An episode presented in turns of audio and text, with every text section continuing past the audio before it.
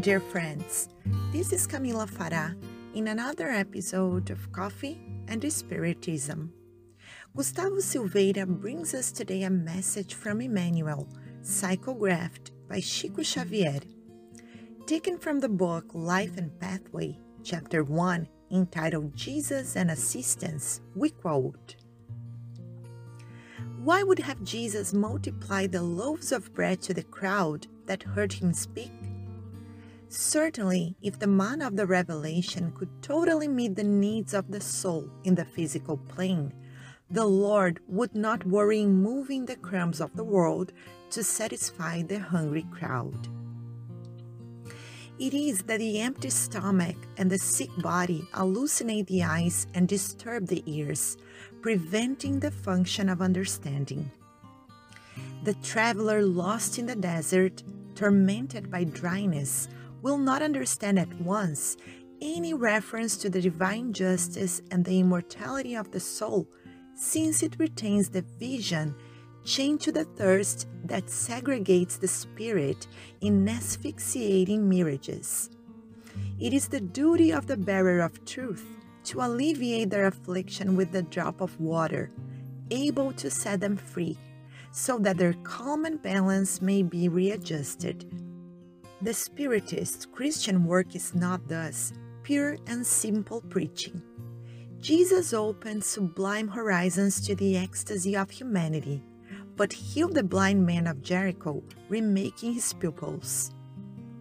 He talked to the advisors of Israel, commenting on the sublime divine laws, however, devoted to the recovery of the mentally alienated who were lost in the darkness. He indicated the conquest of heaven as a divine goal to the flight of human hopes. Nevertheless, he restored health to the paralytic. He referred to the purity of the lilies of the field, but did not forget to help the lepers, incensing and chagas.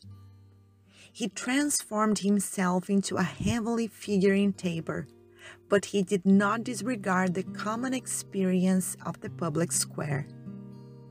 It is that the gospel defines the restoration of the whole human. Human fate is the chrysalis of the angel, as the earth is material for the edification of the kingdom of God.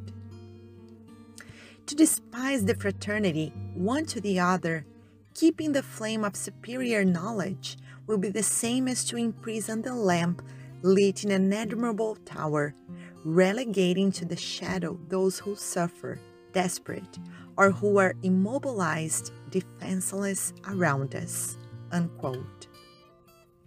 In the Gospel according to Spiritism, chapter 13, item 9, we will find Sister Rosalie saying, I wish you to understand exactly what moral charity really is.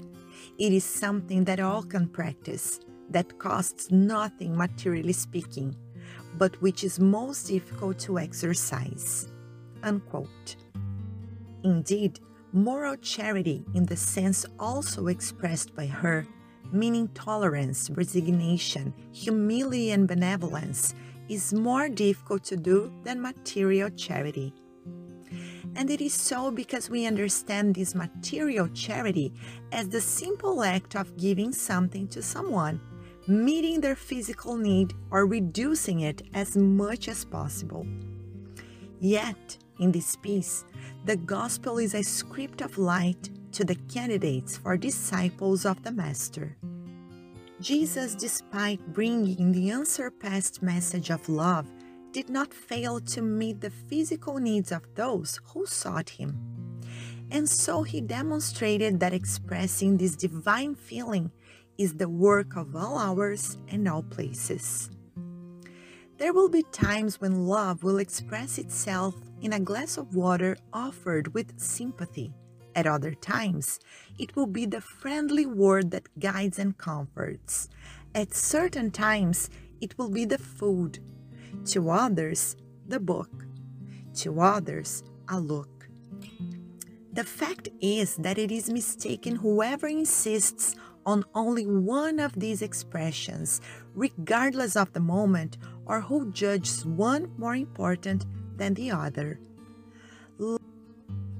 Love expresses itself according to the immediate need of someone without questioning if it is whether right or wrong.